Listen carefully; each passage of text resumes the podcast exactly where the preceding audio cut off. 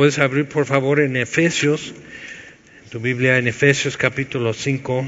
La semana pasada eh, vimos nada más los primeros dos versículos aquí, este, muy directo, muy sencillo, pero pues abarcó toda una hora para decirlo y entenderlo bien. Y dice, sed pues imitadores de Dios como hijos amados, y andad en amor como también Cristo nos amó y se entregó a sí mismo por nosotros, ofrenda y sacrificio a Dios en olor fragante. Entonces, lo de imitar a Dios, entender que no es hipocresía, querer hacer lo que entiendo, aunque no perfectamente, no en la magnitud que lo hace, pero empezar a hacer lo que veo en él, imitador de Dios.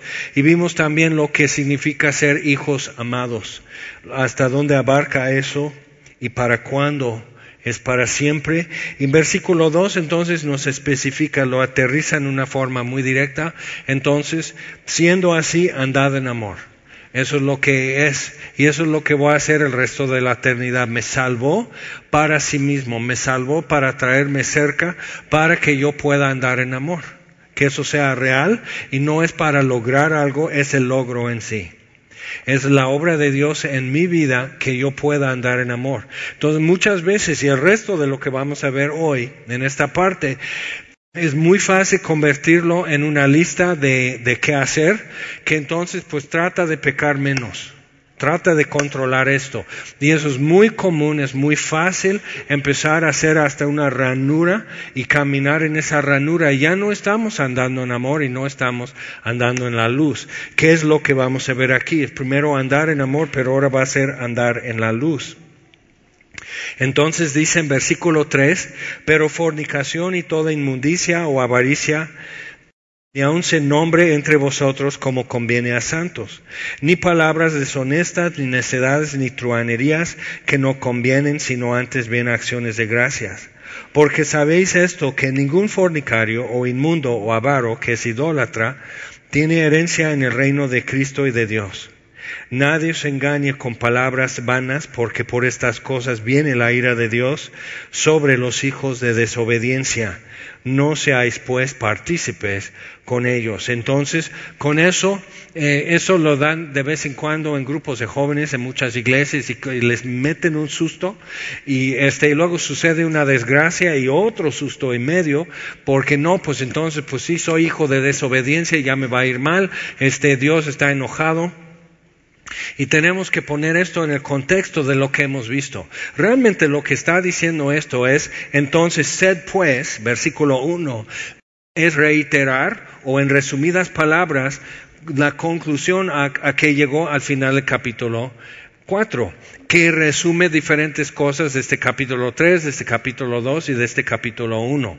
Entonces, si, si, dice que anduvimos muertos en delitos y pecados, siguiendo la corriente de este mundo, siendo por naturaleza hijos de ira, igual que los demás, hijos de desobediencia, es cuando presentó este término en capítulo 2. Pero Dios que rico en misericordia, por el gran amor con que nos amó, estando muertos en delitos y pecados, no tuvimos que ver, no presenté nada, ni pude hacer oferta, ni Dios vio como algo que se puede tomar a cambio como un coche, aunque sea una carcacha, pero Dios recibe eso a cambio y ya empieza a restaurar, restaurar mi vida de acuerdo con una expectativa que yo puedo sembrar en él, que Dios puede decir, pues veo, que si le echo la mano a Jaime, Jaime va a resultar en algo, o sea, él va a tener cierto valor.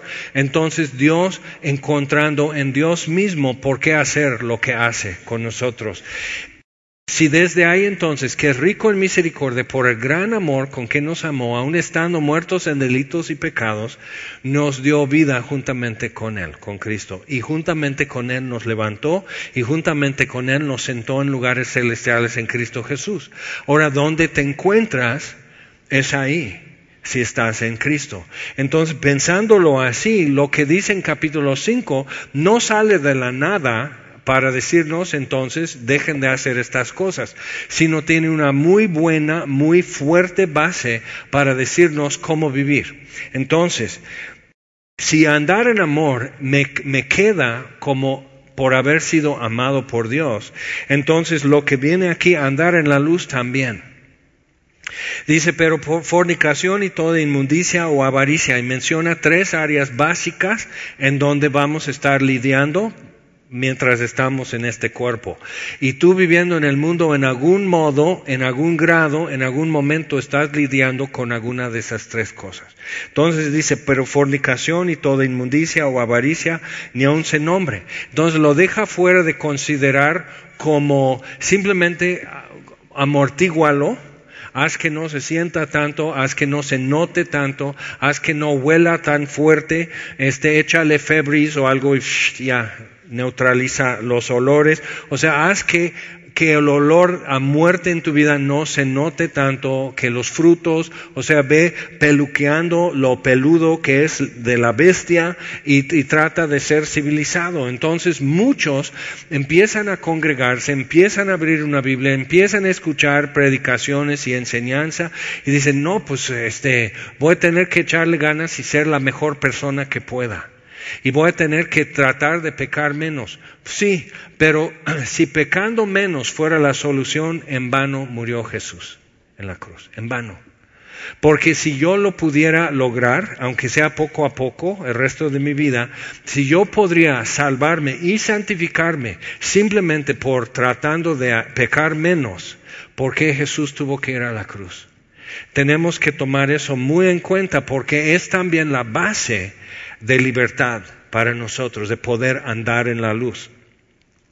Entonces, si yo estoy encarcelado, vamos a decir, y yo me escapo de la cárcel, normalmente cuando ocurre, en la noche. ¿Por qué? Hay menos gente, hay menos testigos de que yo pues, salgo, rasca, rasca y pum, ya abrí mi túnel y voy saliendo. ¿Cuándo salen las ratas? Más de noche. Si ves una rata en el día tienes una plaga, pero normalmente es un, es un animal nocturno, es cuando anda haciendo sus compras y quehaceres y mandados y, y demás. Entonces, ¿Qué dice Jesús a Nicodemo? La parte que a nosotros nos encanta es Juan 3:16, porque de tal manera amó Dios al mundo que ha dado a su Hijo unigénito para que todo aquel que en Él cree no se pierda, mas tenga vida eterna. Y dice, ay, qué bonito, sí. Porque Dios no envió a su Hijo para condenar al mundo, sino que el mundo fuera salvo por él. Ay, versículo 17, qué hermosa joya. Amén, gloria a Dios. Entonces estamos con eso y luego versículo 18, ahí lo brincamos. Y esta es la condenación. Entonces sí hay condenación, pero Dios no envió a su Hijo para condenar al mundo, pero condenación hay. Pero la condenación la generamos nosotros, no Dios. Dice, esta es la condenación, que la luz vino al mundo y los hombres amaron más las tinieblas que la luz. No dice que odiaron la luz, sino que amaron más las tinieblas que la luz. Y dice, todo el que hace la verdad, que practica la verdad, viene a la luz. Entonces, si alguien no viene a la luz, el problema central en su vida es que no hace la verdad.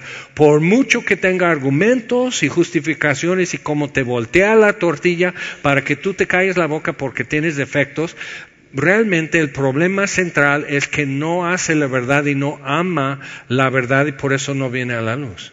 Y constantemente vamos a estar lidiando con nosotros. Deja lo que otro hable, lo que otro haga. Yo voy a estar lidiando con esto el resto de mi vida y tú también. Y si podemos tener eso presente y decir entonces, ¿dónde voy a permanecer? ¿Dónde tengo que hacer que esto sea mi espacio? Que es la fuente para mi vida y mi, lo que voy a hacer vivir. Pero menciona de esas tres áreas, fornicación, inmundicia y avaricia. Ahora, es, y cada uno dices, órale, pues no luchas mucho quizás con uno, pero con el otro ni se diga. Ok, entonces teniendo en cuenta eso, la solución no es fornicar menos, ¿estamos de acuerdo? La solución no es ser muy avaro, sino nomás tantito en buen plan.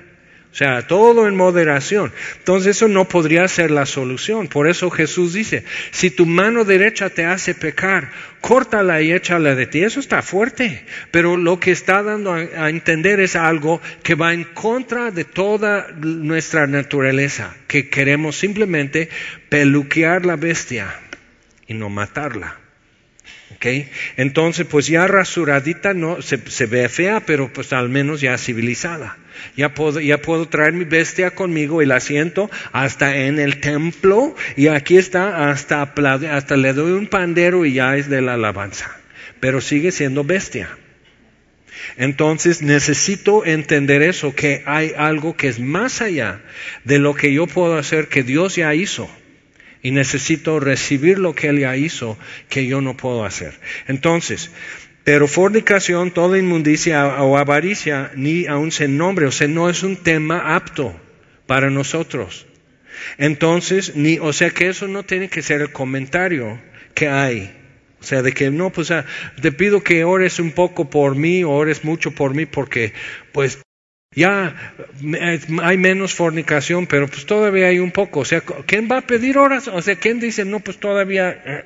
O sea, por eso de una vez, échale lumbre, quémalo todo y sé libre.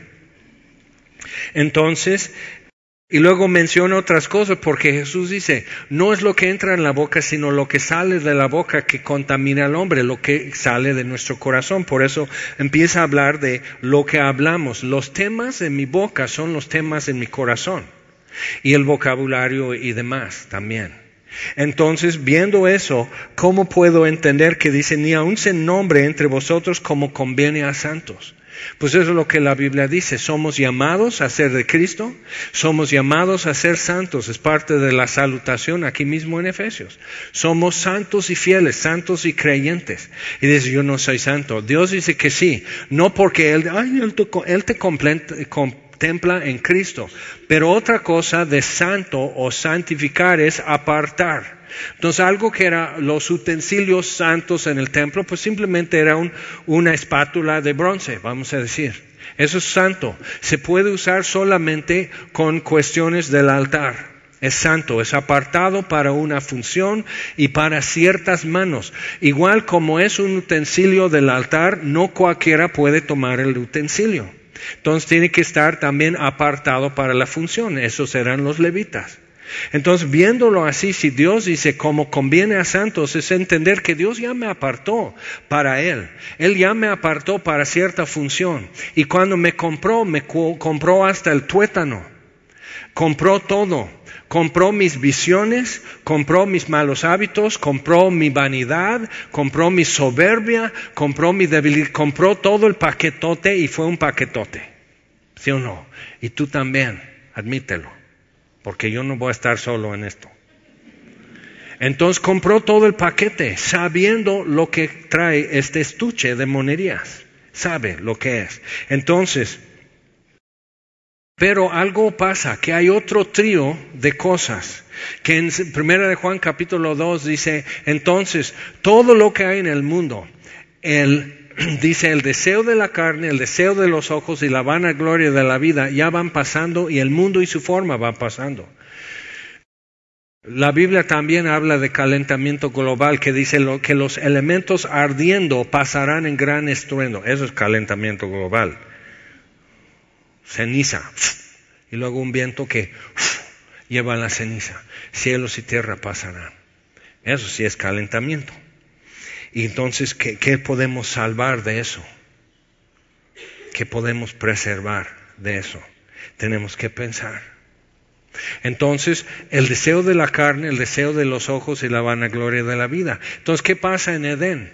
Dice que la mujer vio el fruto que era agradable a los ojos, el deseo de los ojos, que era bueno para comer, el deseo de la carne, y que era codiciable chécalo, codiciable para hacerle uno sabio. Y la serpiente dice, Dios no quiere que coman esto para que no sean como Él, la vanagloria de la vida. Yo puedo reemplazar a Dios en mi vida. Y de ahí empieza toda la tragedia humana. Y seguimos intentando reemplazar a Dios en nuestra vida. O le damos, como en Tlaltenango, su cuadrito con este número. Aquí puedes estar solo en la fiesta, solo en la feria, pero este es tu lugar y nadie lo puede tomar, Dios. Eso es tu lugar, solo para ti, Dios. Ay, qué lindo, diría. Si yo soy el que hizo cielos y tierra y tú me permites tener este cuadro una vez al año por unos días, esto ya es mío. Entonces, o sea, es una exageración, pero no muy exagerado, ¿verdad? Le das esta oportunidad. Entonces, checa esto, porque luego vienes con tus papás o con algún familiar y te obligan y tú dices, bueno, ¿cómo que ese tonito? Bueno, como si, uh, te dignas y qué sacrificio y que, ay, que ahora casi me muero, me ahogo, me sofoca estar en semilla un rato y el güero nomás bla, bla, bla. Oh, pues cómprate otro planeta donde nadie te moleste ni te robe tiempo. O sea, ve, pero ve, o sea, otra vez la vanagloria de la vida. A ver, ¿qué ibas a hacer? ¿Ibas a estar en Face o jugando PlayStation o en tu cama roncando, cerdo? ¿Qué onda? ¿Sí o no? ¿Con qué patadas te arrancan? Entonces, o sea, viendo, o sea, es muy así, no son palabras deshonestas, ¿eh? Capítulo. Ni necedades. Pero piensa, o sea, uh, y todo, entonces vienen otros para que tú estés regalándote de tu valioso tiempo, que tú estés, lo que ellos ya vienen lastimados y llenos de moretones por verbalmente y psicológicamente lastimando para que por fin tengan siquiera esto. Ya no te pido más, no te pido más, pero no te enojes, pero acompáñame. Y te haces de rogar. Entonces dices, ese era yo, gracias a Dios ya no lo soy, pero sí o no. Y, como que operamos en eso y es un chantaje muy fuerte, muy fuerte, como si yo tuviera algo que es mío. Ni mis neuronas me pertenecen. Cuando Jesús murió por mí, me compró de cabo a rabo. Hasta el tuétano le pertenece, mis neuronas, mi ADN, los componentes de cada célula son de Él. Y mis aspiraciones y mis sueños, todo lo compró porque me ama. No porque dice, no, pues este, necesito tres burros más, a ver, este, este y este. O sea, no es porque Dios tuviera necesidad o no puede avanzar sin mí o algo así, sino porque me ama. Entonces tengo que ver con qué pie estoy pateando ese amor. ¿De acuerdo? Entonces empiezo a ver, no, pues andar en amor si es la de, la de hoy, ¿no? Entonces, pero en esas tres áreas, el deseo de los ojos, el deseo de la carne y la vanagloria de la vida. Y cuando Jesús en su tentación en el desierto, ¿qué es lo que el diablo ofrece? Dice, si eres hijo de Dios, di que estas piedras se conviertan en pan. Ahora, empieza con una verdad. El diablo nunca va a iniciar con una mentira siempre te va a decir algo indiscutible. Si eres hijo de Dios, pero Jesús no fue tentado como hijo de Dios, la Biblia dice que Dios no puede ser tentado. Él fue tentado como hijo de hombre, como un ser humano, como X ser humano fue tentado. Entonces, el deseo de la carne. Cuando después de ayunar 40 días y noches, dice, y tuvo hambre. Quiere decir que cuando tienes un ayuno prolongado, así, se te quita el hambre cuesta. Pero llega el momento que ya tu cuerpo se adaptó al nuevo régimen. Y ya no te chillan las lombrices y, o sea, ya estás tranquilo. Pero después de un tiempo, y depende de cada persona, empieza tu cuerpo a consumirse para seguir porque ya no hay reserva. Entonces reaparece el hambre, entonces tenía hambre. Entonces imagina, cuando tú vas por ahí bien quitado de la pena y hueles que está en una panadería sacando pan caliente. A veces estamos aquí en la mañana, entre semana, entrenando o algo así, y vikingos empieza a sacar de eh, sus cuernos y repostería y estás, me están matando, aventándome pan, me voy a morir. Entonces, imagina, el tentador lo hace mil veces mejor que un restaurante o una panadería. Entonces, así, ¿eres hijo de Dios? Di que estas piedras se conviertan en pan. Y le da todo el atributo sensorial que Jesús como hombre tiene, porque como todo ser humano, el cableado de sensores y receptores y todo está para vivir en este mundo y ver sus colores y sus fragancias y sus sabores y el paladar nuestro es para vivir en este mundo y el tacto y las texturas y todo eso, todo está hecho. Por eso mercadotecnia opera sobre nosotros con, con tanta eficacia porque somos humanos. No pueden ocupar la, la, mercadotecnia que ocupan con un humano, con mi perro o con un caballo. No funciona. Pero con otro ser humano te lo avientan y cachas y compras lo que te avientan. Entonces, si estamos conscientes de eso, y no es una empresa queriéndome vender algo, sino es simplemente viviendo en el mundo me va a pasar. Me va a dar hambre, me va a dar sed, me va a dar comezón, me va a dar frío o calor. Entonces todo eso va a pasar. Entonces le dice, deseo de la carne. Pero Jesús no responde como hijo de Dios, sino como hijo de hombre. Escrito está. Dios pudo decir, ay, conmigo no juegues. A ver, Satanás, ¡pum! ya te convertí en ratón. ya te aplasté, es más. O sea, o sea, responde como hombre, no se engancha, no discute, simplemente responde. Es importante ver eso. Entonces, no acepta la verdad hecha en mal plan que si eres hijo de Dios. Entonces, di que esto, estas piedras se conviertan en pan. Dice, escrito está, no solo de pan vivirá el hombre, esto, o sea, sí tengo hambre. Pero no solo de pan vivirá el hombre, sino de toda palabra que sale de la boca de Dios. Entonces Satanás dice, ándale, entonces le da un texto bíblico. Le lleva al pináculo del, del, templo, que es la esquina de la plaza, y debajo está la barranca. Dice, échate abajo, porque escrito está Jesús. Yo también juego con esas cartas. Escrito está mandará cerca de sus ángeles en cuanto a ti que no tropiece tu pie contra una piedra, pero brinca una parte del versículo, que te guarden en tus caminos. Y Jesús dice, no, porque escrito está, no tentarás al Señor tu Dios, pero ahí está la vanagloria de la vida. O sea, voy a obligar a Dios, voy a hacer una exhibición de poder y de mi valor y estima delante de mi Padre.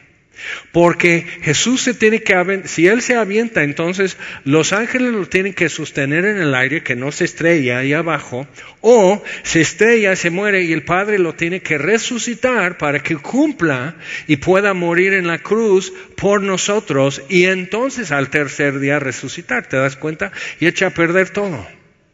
Pero es un buen argumento, si eres hijo de Dios, échate abajo, porque hasta la Biblia dice, por eso es muy bueno aprender la Biblia, es muy bueno llenar tu entendimiento de lo que Dios dice, porque van a haber argumentos, van a haber razones y alguien va a discutir. Y si tú eres como yo, yo ando discutiendo todo el día, capa y espada conmigo mismo y no sé con cuántos más. No oigo voces, pero sí es conflictivo.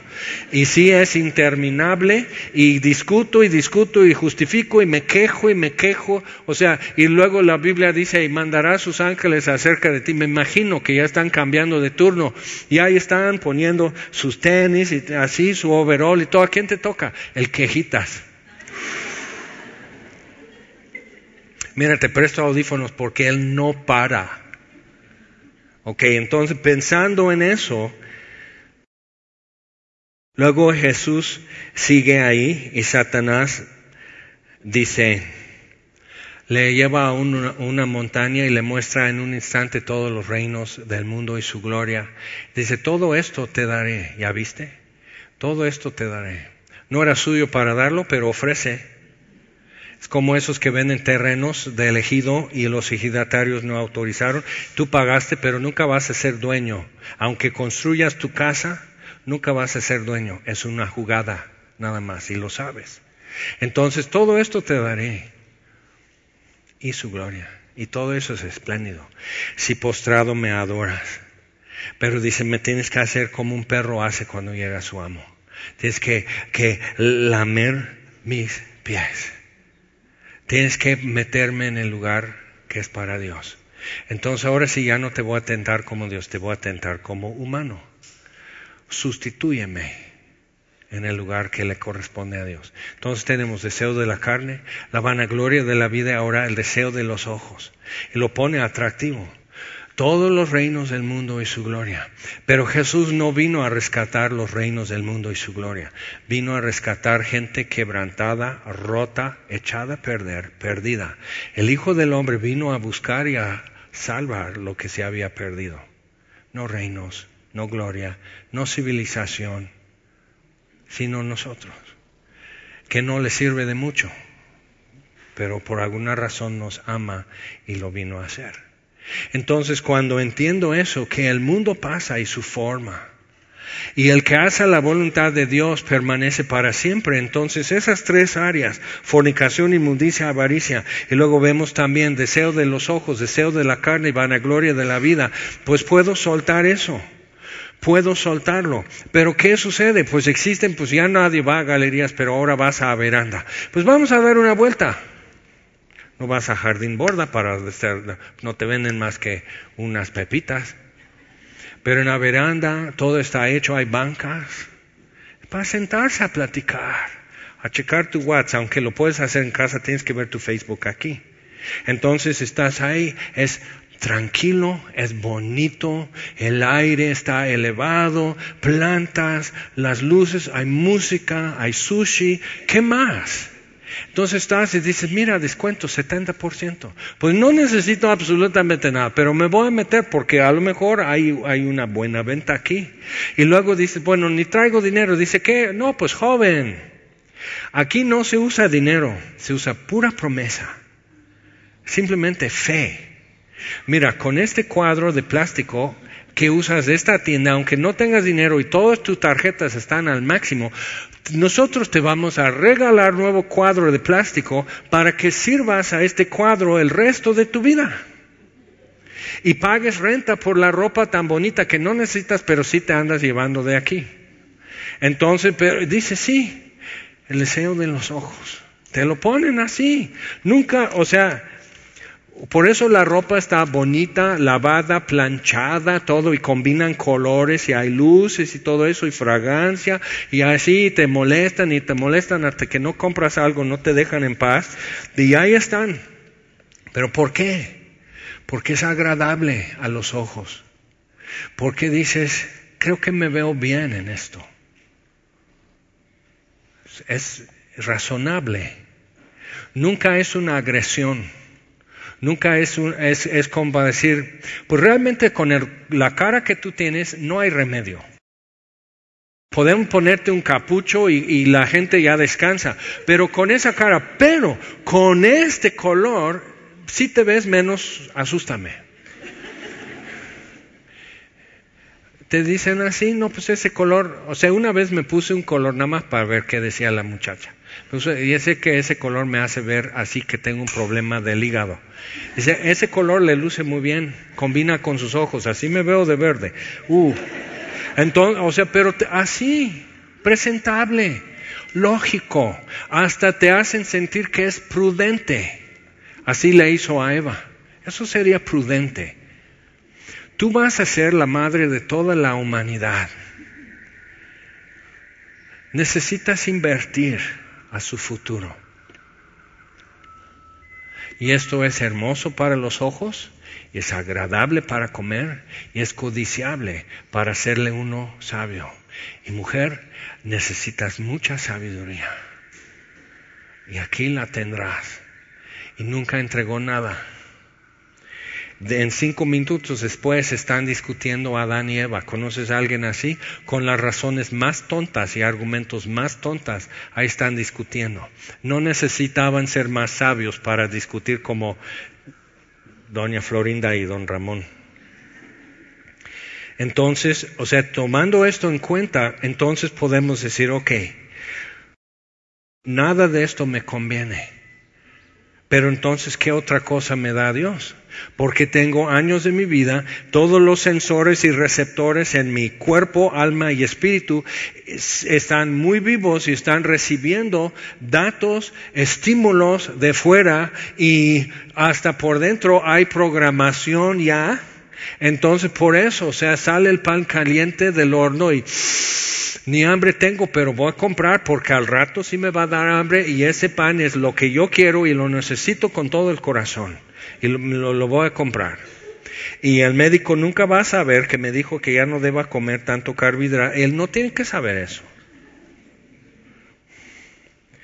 Entonces, luego dice en versículo 4, ni palabras deshonestas, ni necedades, ni truanerías que no convienen, otra vez, que no convienen sino antes bien acciones de gracias. Abundante gracia en tu boca. Ahora, ¿eso cómo puede ser? Otra vez, si de la abundancia del corazón hablamos, entonces, cuando dice palabras deshonestas, no, es, no habla de mentiras, sino palabras no presentadas presentables. O sea, eso no, no, como que no conviene. Hay otra palabra que puedes usar mejor, que no desvía, que no despierta recuerdos, que no encamina la conversación por otro lado. Entonces hay otra forma. Y cuando dice necedades, eso es como la esgrima verbal que muchas veces sucede, que jaja, sí, jaja, y un poco sarcástico y un poco burlón, pero un buen plan, porque nos queremos. Pero son necedades. Y parte de eso es entender, porque a veces va subiendo un poco el tono, ¿ok? Tanto el volumen como los agudos y la risa como estrépito de espinos bajo la olla es la risa de los necios. Dicen, bueno, en la Biblia hay, ya te estoy quitando otra vez todos tus dulces y caramelos. Pero, ¿por qué? Pues sube el tono, ya es así, pasamos un buen momento pero si alguien entra y no es justo juzgarte de acuerdo con una foto o diez minutos grabando, ¿ok? No es justo. Pero te doy una noticia, el mundo no es justo. Nunca el mundo no te juzga conforme a la verdad, sino conforme a caprichos. Entonces, parte de eso es si alguien entrara en ese momento en el buen cotorreo y la buena convivencia que estamos teniendo en buen plan, y el cotorreo sí es un poco acelerado y todo eso, pero entonces, pues qué, pero entonces, ¿cómo le voy a poder convencer que todo es un buen plan? Entonces sí puedo dejar la cosa abierta y puede haber confusión. Ahora vamos un paso más adentro. Espero que no te esté rasurando demasiado cerca. Prometo que no es mi intención sacar sangre, pero ahí te va. Entonces sucede una cosa, y lo he visto cantidad de veces, que hay un tipo de convivencia entre matrimonios y familias muchas veces que la pasan bastante bien. Hay un clic, hay una química, la pasan bien, es mucha risa, es mucho cariño, es mucho apoyo y siempre están juntos. Y paulatinamente llega a suceder una cosa, que el motivo por estar aquí bien, ya piensan en dónde vamos a ir después de la reunión, entonces qué me voy a vestir y, pongo esto y así todo porque y hasta voy a hablar a mi comadre para que no me vista idéntica. Entonces ya realmente no, el enfoque ya no es reunirnos como iglesia, sino este grupo dentro de es mi iglesia. Ellos son y con ellos convivo y comparto y lloramos y colaboramos y luchamos juntos y tenemos años con eso. Pero he visto un, fenómeno que sucede, que poco a poco, y es muy común, y si te ha sucedido, sabes de qué estoy hablando. Si no te ha sucedido, ya te dije. Llega al punto que como matrimonio ya no resuelven entre ellos, sino están tomando como fuente de vida este grupo de convivencia, que es lindo, que no es pecado, pero están ya usando esto como su fuente de vida y de gozo y de paz y plenitud. Y como familia lo mismo. Entonces, pero checa, porque lo he visto cantidad de veces y dices, no, pero no es mi caso. Ok, bien, estás bien. ¿Puedo ir contigo? ¿Tu convivencia? Ah, no, eso te pone incómodo. Yo hago reír más que tú, invítame. Y de repente como que, sí, porque son chistes que son muy cerrados, muy de nosotros y los que no son de nuestro grupito no agarran el chiste y se pueden sacar de onda. Y digo, ¿nunca has pensado que vas a un restaurante, estás con todo eso y los meseros? Ellos no están en el chiste, ellos simplemente ven lo que ven. Y quizás no es justo, es muy superficial, pero sucede lo que sucede. Entonces, pero pasa esto. Entonces, como familia, van creciendo sus hijos y cuando estaban chiquitos, pues ya contaban con amigos y todo. Pero ya como adolescentes y por ahí de 15, 16 años, resulta una cosa. Como ven que el motivo de comunión es reírme mucho y pasarlo muy a gusto, encuentran, oh, qué sorpresa, otros gustos. Entonces, como eso ya es un justificante, es que no me gusta. Y como ya me enseñaron desde pañales que tengo que poder hacer todo lo que me gusta y nadie me tiene que obligar a hacer lo que no me gusta, ¿te das cuenta? Entonces ya tienes chicos Montessori que les está costando mucho hacer algo que no quieren o dejar de hacer algo que sí quieren. Entonces Efesios 5 se hace muy pesado, es mucha ley y todo. O sea, ¿cuál es el problema con decir andad en amor? Eso no es un problema. Pero ahora, entonces, ¿cómo hacerlo?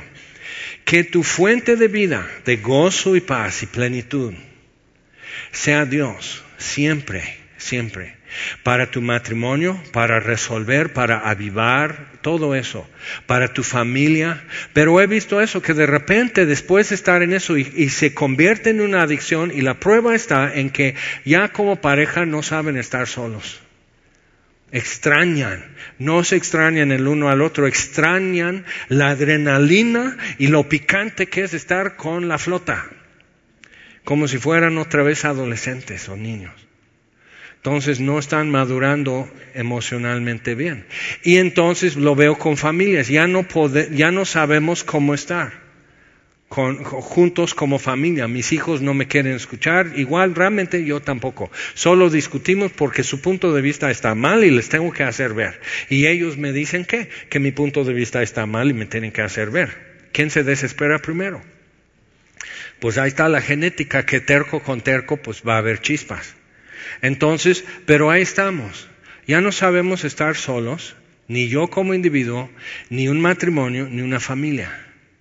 Y Dios no es la fuente de nuestra vida, sino un ser humano, o muchos seres humanos. Y el problema con eso es que nadie puede tomar el lugar de Dios en cuanto a ser la fuente de mi vida. Entonces a veces es necesario tomar un paso atrás y que haya más aire entre un matrimonio y otro, entre una familia y otra, verse menos, hablarse menos y, poder enriquecer la vida de otros cuando están juntos, como la iglesia. O sea, muchas veces como que se pierden las modales y, los cuidados que habría en una reunión, un discipulado, algo de la iglesia, y hay mucha familiaridad y mucha confianza, y un viejito decía que la mucha confianza es falta de respeto. Sabes de lo que estoy hablando. Entonces empieza a haber falta de respeto. Empiezan a haber pequeñas heridas, empiezan a pasar la raya, empiezan a, a hacer eso y muchas veces ya tanto que no han puesto atención, que no saben que se están lastimando unos a otros, pero ahí siguen porque no tienen a dónde. Entonces, primero, número uno, que Dios sea la fuente de mi vida como siempre ha sido. Dios no me salvó para que deje yo de pecar. Dios me salvó para sí mismo. Si puedo entender eso, puedo entender por qué la Biblia dice que es Dios celoso. Él me salvó para sí mismo y me guarda para sí mismo. Y me regala a otras personas en diferentes funciones que ocupan tiempo y actividad. Me regala a mi esposa, me regala a mis hijos y a mis hijos a mí para que cumplan una función, pero Dios me salvó para sí mismo. Y si puedo entender eso y cuando dice andad en amor como también Cristo nos amó, digo, ok, bueno, entonces si eso se me hace complicado, hay algo que no entendí acerca del amor y acerca de Dios. Entonces, ¿por dónde comienza el cambio? Y dice, versículo 5, que eso es ahí donde va el susto y medio susto. Porque sabéis estos, esto, que ningún fornicario o inmundo o avaro que es idólatra, para que nos quede claro, que el avaro es idólatra, tiene herencia en el reino de Cristo y de Dios. Ahora checa, piensa en eso, porque avaricia en el Nuevo Testamento la palabra significa simplemente querer más. No es querer cosas malas, eso es neutral, es querer más. Entonces, avaricia es una área donde vas a batallar. Quiero más. No necesito más, quiero más. Y pero de ahí nacen envidias y celos y pleitos y otras cosas empiezan a nacer. ¿Por qué? Porque quiero más. Entonces, tienes que ganar más porque quiero más. Entonces, pero ¿qué sucede? Entonces, pues voy a ser muy espiritual y no querer nada. Entonces hay andas de amargado y de seco y tronado y nunca te ríes y nadie tiene permiso de gozar la vida junto a ti porque no, no, no, no, no. No, pero ¿dónde ves a Jesús en todo eso? ¿Dónde ves el gozo de Jesús? ¿Dónde ves la paz de Jesús? ¿Dónde ves su plenitud en todo eso? Y, entonces colócate ahí, párate ahí, siéntate ahí, revuélcate ahí, en esa plenitud, en ese gozo, en esa paz, y tendrás libertad. Y eso no es una mala idea y no es una mala experiencia. Pero otra vez hay argumentos a favor y en contra y hay recuerdos. Y a veces se nos olvida lo feo, como los israelitas. Se olvidaron los latigazos y ya extrañaban cebolla y ajo y melón. No, y el pescado. No, no, no. Comíamos mojarra junto a Reonilo. Había una palapa que es en la chencha. Entonces ella hacía esto y tenía una mojarra frita y un arroz que no tienes idea. Y un chile que ella asaba ahí y ella hacía en molcajete. Y ya todos ustedes ya pues, vamos aquí a Puente de Isla porque creo que también. Pero piensa, recordando eso y no recordaban cómo clamaban a Dios y no recordaban las los latigazos y las cicatrices, porque tú estás mirando lo que está frente a tus ojos y no estás viendo en, en un espejo las cicatrices de los látigos en tu espalda. Se te olvidó. Y en días no tardaron meses ni años, en días saliendo de Egipto ya querían regresar. Qué feo está aquí Moisés. ¿Por qué nos trajiste aquí? Y, Moisés dice, no tengo idea. Yo me estoy preguntando lo mismo, ¿por qué les traje aquí? ¿Qué problema? Entonces, viendo eso, yo no quiero estar en eso, yo no quiero verme en esa foto, no quiero escuchar mi voz diciendo esas quejas, pero entonces, ¿qué hago? Dice, ninguno de estos, porque el avaro es idólatra. Eso está muy fuerte.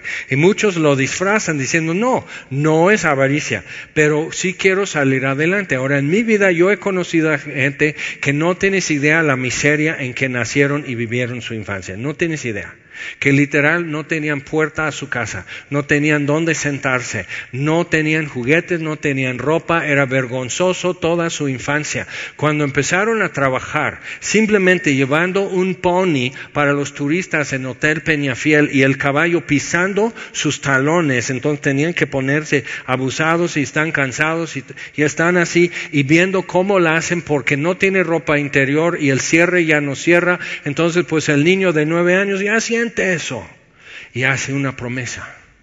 Un día yo me voy a comprar ropa. Y voy a comprar cosas a mi mamá, porque mi papá no es bueno. entonces vas haciéndote promesas y vas después cumpliéndolas. Pero esa promesa fue hecha en la amargura de tu espíritu y no va a dar el fruto que tú pensabas. Entonces he visto todo eso, que tanto abuso y tanta crueldad y tanto abandono y tanta miseria. Entonces no tienes que pensar que estoy hablando desde una mansión en Houston o algo así. No, estoy hablando con los que realmente han sufrido, que nunca vieron en su vida un plato que no estuviera estrellado, que nunca probaron un taco que no fue con lágrimas. ¿Ok? Entonces, eso fue su realidad. Entonces, con eso, ellos, más que cualquier otro aquí, podría decir, no más quiero salir adelante. No sabes de dónde vengo, no sabes con qué hemos batallado, no sabes lo que sufrimos, no sabes lo que se siente. No, es cierto, no sé. Pero Dios sabe, por eso nos dice que el avaro es idólatra, porque quiere más. Y se promete que cuando tenga va a poder brindar y va a ser generoso y luego no lo es, no lo puede ser. Y tiene, eso tiene que nacer de algo que Dios hace en tu vida. Ok, entonces vamos hacia eso, ¿de acuerdo? A lo que Dios hace en nuestra vida, porque ya está muy negro el cuadro. Dice, porque sabéis esto, que ningún fornicario, inmundo o avaro que es idólatra tiene herencia, no tiene porción, no tiene ni parte ni suerte en el reino de Dios, es muy fuerte. Qué susto. Entonces dice, no, pues, pues yo ya, ya se quemó mi boleto. No, Nadie os engañe con palabras vanas. ¿Por qué nos dice eso? Porque, y hay que decirlo en voz alta, yo puedo ser engañado. Dilo en voz alta, que tú mismo te oigas diciendo, yo puedo ser engañado. A mí me pueden engañar. Porque es la verdad. Entonces, ¿qué hay que hacer? Pues ponerte trucha, ponerte abusado, poner atención. A mí me pueden engañar. A mí me pueden engañar y el corazón, dice la Biblia, es engañoso sobre todas las cosas y depravado. ¿Quién lo entenderá? O sea, ¿cómo manejas tu propio corazón? Está fuera de mi capacidad, ya lo demostré. Entonces Dios pone un remedio. Dice, mira, la solución es lo siguiente. Amarás al Señor tu Dios con todo tu corazón. No puedo. Entonces dámelo. Y toda tu mente no puedo, no sabes cómo mi, así mis pistones y las revoluciones y mi pensamiento se va muy lejos, así, toda tu mente, pues dámela, dame tu intelecto y tus argumentos y recuerdos y toda tu alma, tu afecto, tu imaginación, dámelo y todas tus fuerzas, dámelo. Yo tengo amigos, y ¿qué catálogo? Sí, es un catálogo así, que literal tiene cicatrices por todo su cuerpo donde se ha inyectado. Entonces tiene cicatrices en las venas detrás de la rodilla, aquí en los pies, aquí todo esto debajo de la lengua, de inyectarse tanto, infectar donde inyectó porque rehusaba la jeringa, ya sabes qué. Entonces, así la cosa, o sea, y lo ves y tatuaje, y creció en un orfanato, entonces cuando ya era adulto y no lo podían tener en el orfanato, fue a cometer un crimen para que estuviera en la cárcel. Y luego salía de la cárcel y cometía un delito para que lo volvieran a la cárcel, porque en la cárcel le decían qué pensar, qué hacer, dónde acostarte, qué comer y a qué horas. Y él empezó a encontrar un camino más excelente. Amar a Dios con todo su corazón, toda su mente, toda su alma y todas sus fuerzas. Dice, pero mira mis fuerzas, mira lo que me hice, mira el destrozo que me he hecho. Y Dios dice, mira mi hijo, mira lo que le hicieron, mira su cara destruida, Mira sus manos destruidas. Mira los nervios expuestos a la luz. Y eso es lo que tú y yo necesitamos poder hacer.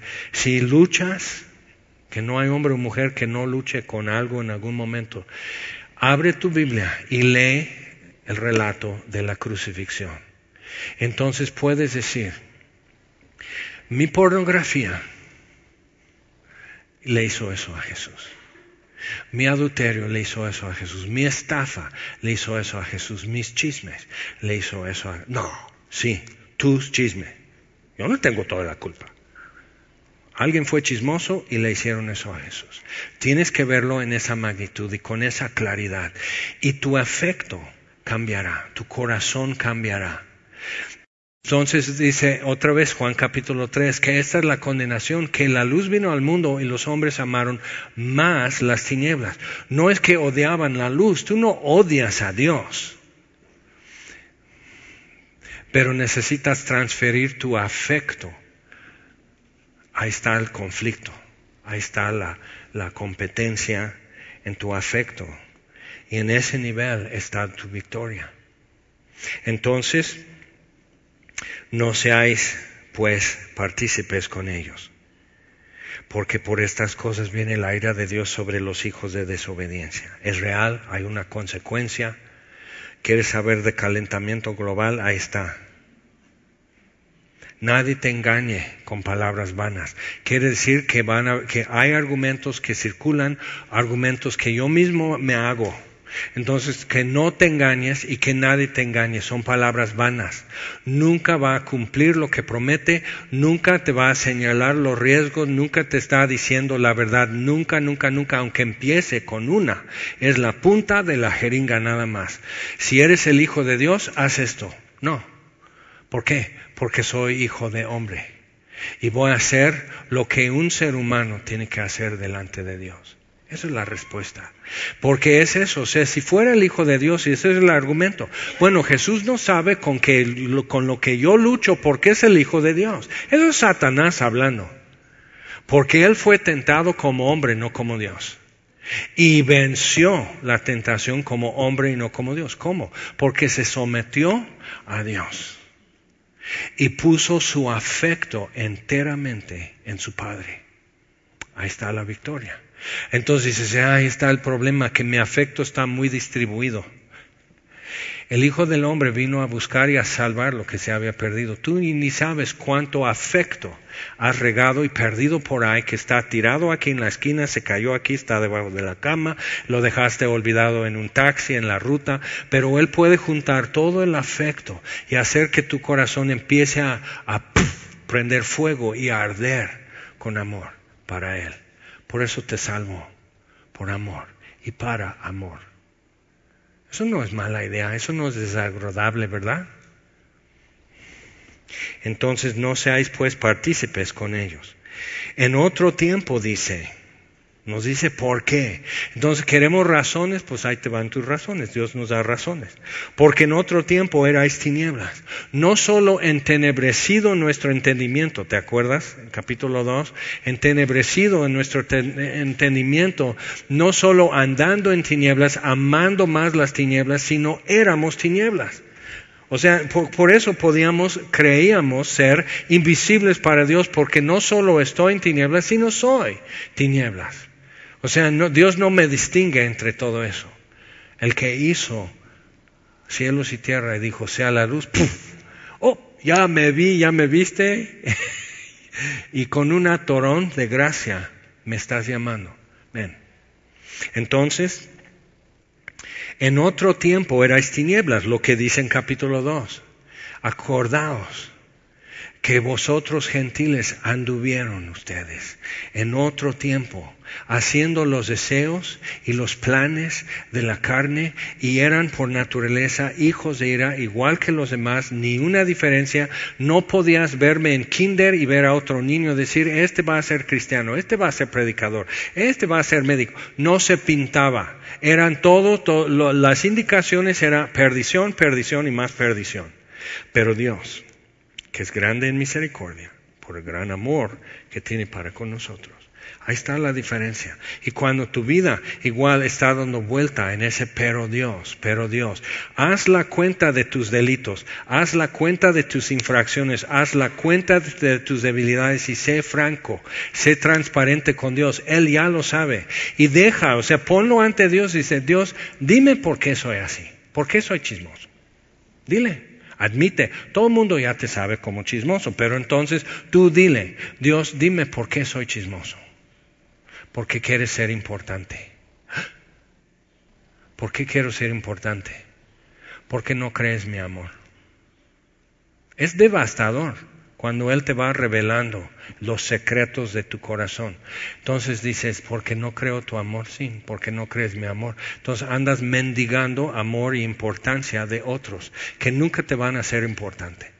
Y nunca te pueden, aunque te quieren con todo su corazón, no es el amor que tú necesitas. No te puedes saciar y ellos no pueden ser fuente de tu vida porque ellos igual andan con sed. Ven a mí. Entonces, ¿por qué esto? porque tienes miedo. ¿Miedo de qué, Señor? Y te va a mostrar. Tienes miedo que te conozcan. Yo te conozco y no te he dejado.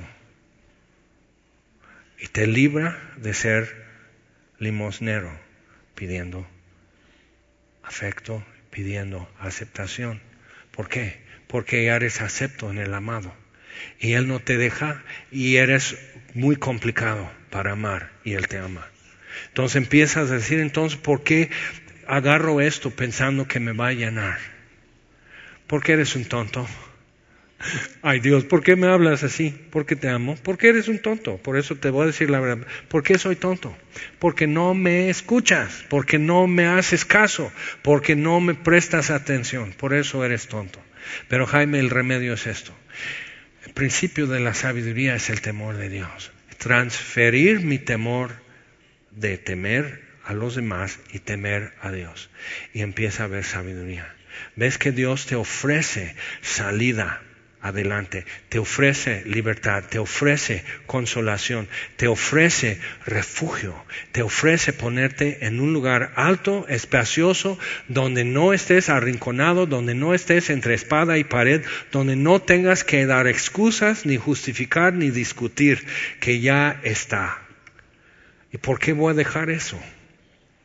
Entonces, si te acuerdas en Efesios 2, dice que estando, y a vosotros, estando muertos en delitos y pecados, os dio vida juntamente con Él.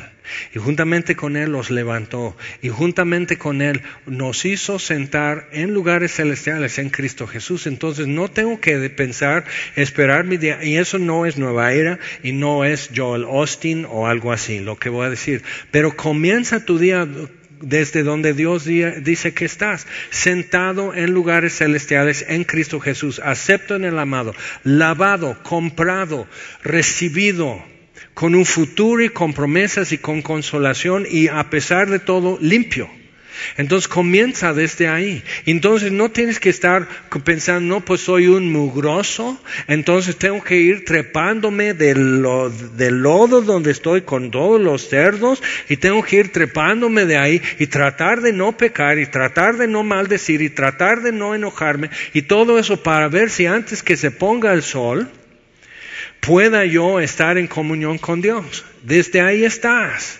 Y Jesús dice, permaneced en mí. Eso es, permanece. Él ya hizo el trabajo pesado. Él ya te colocó, Él te redimió, te lavó, te escogió, te puso nombre, te puso futuro, te dio promesas, te dio esperanza. Él hizo todo el trabajo pesado y se le nota. Otra vez, lee el relato de la crucifixión. Él hizo el trabajo pesado. Aceptos en el amado, nomás permanece ahí. Ah, entonces dice, lo que pasa es que soy inquieto. Ahora dile, bueno, Dios, ¿por qué soy inquieto? ¿Por qué no me quedo donde estoy bien, donde estoy satisfecho, donde hay luz, donde hay gozo, donde hay paz, donde me amas, donde me aceptas, donde nadie me puede lastimar?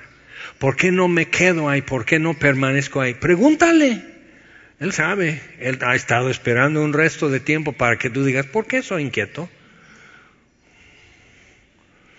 La Biblia dice que los ojos no sacian de mirar. Entonces, el deseo de los ojos, el deseo de la carne. Ok, Dios, ¿qué es el remedio? Mira para otro lado.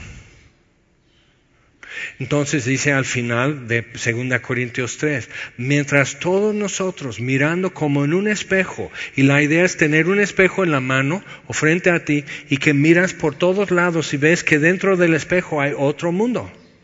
Y puedes mirar todo en eso como en un espejo. No estás ahí todavía, pero mientras te estás familiarizando, mirando como en un espejo la gloria del Señor, somos transformados.